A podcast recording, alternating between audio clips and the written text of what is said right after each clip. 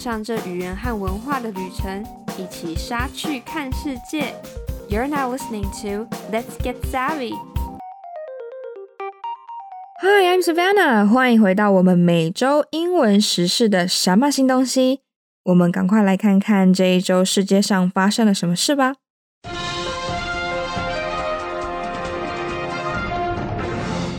首先，一月四号，CNN 的报道：以色列请右派政府让新阿拉伯盟友陷入窘境。Israel's right warship leaves its new Arab allies in an awkward spot. It was a rare embrace between one of Israel's most controversial politicians and an Arab ambassador. Itamar Ben-Gvir and the United Arab Emirates ambassador to Israel Mohammed al-Kajah clutched each other's hands in a warm greeting in Tel Aviv in early December. 十二月初，以色列国家安全部长班格维尔和阿拉伯联合大公国驻以色列大使穆罕默德哈贾在特拉维夫握手致意。这也是以色列最具争议的政治家之一和阿拉伯大使之间一场罕见的与会。Birds of a feather flock together, wrote a columnist in Israel's left-leaning Haaretz newspaper, arguing that the Abraham Accords, which saw Israel gain recognition from four Arab states, include the UAE in 2020 did little to moderate Israel's position on the Palestinians. He also said Ben Gvir was a superstar in the UAE. 以色列左倾国土报的一位专栏作家写道：“物以类聚。”他认为亚伯拉罕协议使以色列在二零二零年获得了包括阿拉伯联合大公国在内的四个阿拉伯国家的认同。但对于缓和以色列在巴勒斯坦上的立场，并没有什么作用。班格维尔是阿拉伯联合大公国的超级明星。他说：“Israel on Thursday swore in what is likely to be the most right-wing government in its history, led by six-time Prime Minister Benjamin Netanyahu. Ben Gvir, an extremist who has been convicted for supporting terrorism and inciting anti Arab racism, became National Security Minister. Bezalel Smotrich,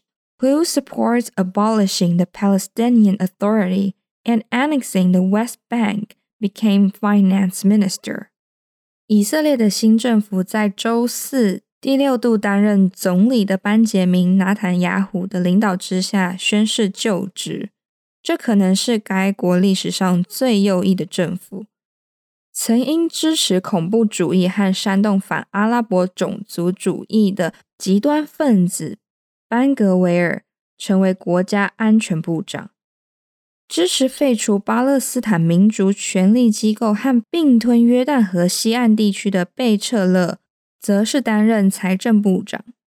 Both politicians were invited to National Day celebrations in December hosted by the UAE and Bahrain, which were among the nations that normalized relations with Israel, along with Morocco and Sudan in 2020. 两位政治人物都应邀参加了十二月由阿拉伯联合大公国和巴林主办的国庆庆典。这两个国家一同和摩洛哥跟苏丹在二零二零年与以色列的关系趋于正常。The Emirates are here to show that unity equals prosperity.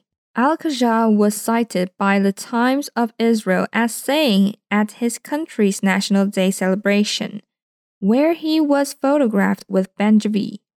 We will continue to use diplomacy to deepen connections through friendship and mutual respect.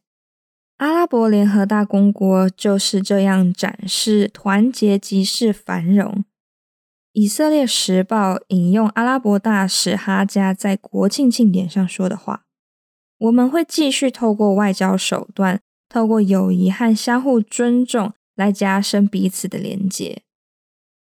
the public embrace of figures that are hated in the Arab world and are divisive within Israel itself is a rare gesture on the part of Arab states that have normalized relations with Israel. 这样，在阿拉伯世界被讨厌，以及在国内也评价两极的政治人物被大众接纳，是在现在的处境，也就是部分阿拉伯国家与以色列关系友好的情况之下，很罕见的姿态。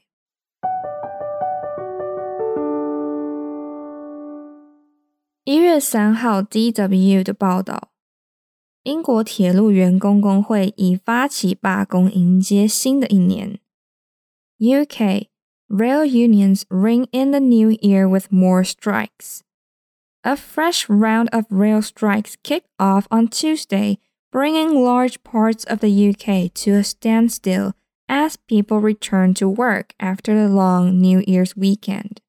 Network Rail, the body that coordinates the country's rail services, warned travelers and commuters of significantly reduced train services until at least Sunday.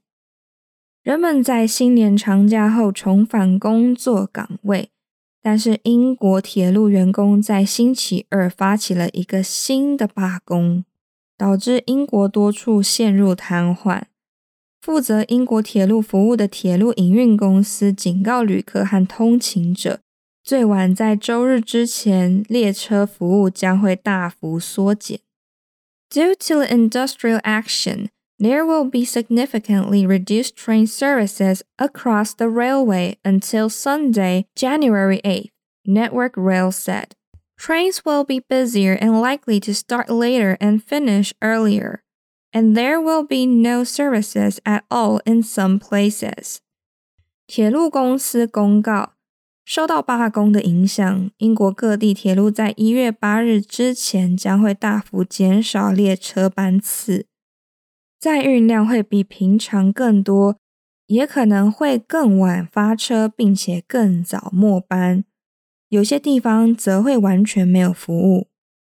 The Rail, Maritime and Transport Union (RMT), which has around forty thousand members, is holding strikes on Tuesday.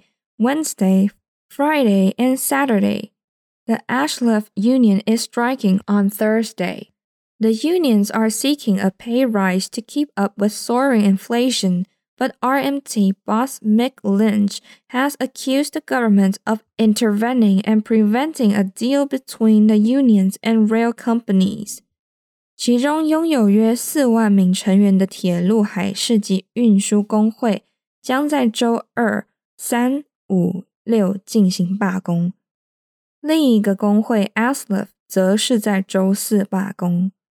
工会正在寻求加薪以及跟上近来的通货膨胀。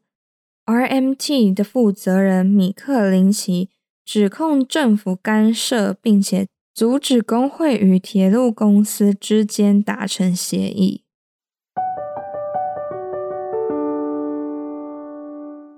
再来，同样发生在这一周的还有一月三号，Sky News 的报道：中国威胁要对新冠病毒防疫措施进行反击。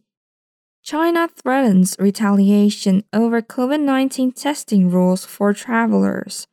Beijing has threatened to retaliate against countries who are imposing COVID-19 testing requirements on arrivals from China.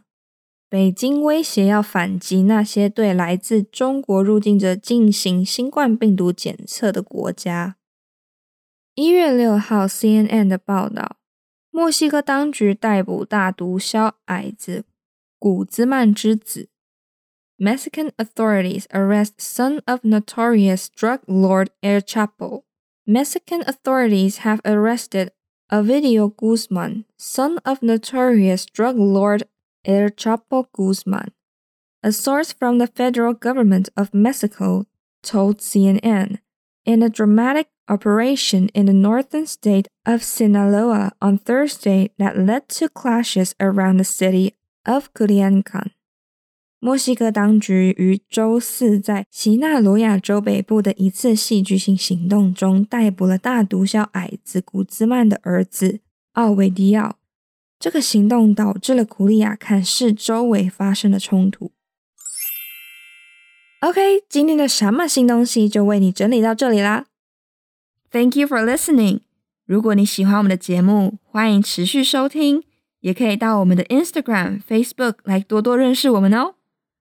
每周二是什么新东西？What's new 的更新日。周五上架的是隔周播出的文化笔记 Culture Express 和语言笔记 Smart Lingua。每个月的最后一个周日是我们全英文的节目。这是台湾，This is Taiwan。谢谢你的收听，让我们一起 Get Savvy，一起杀去看世界。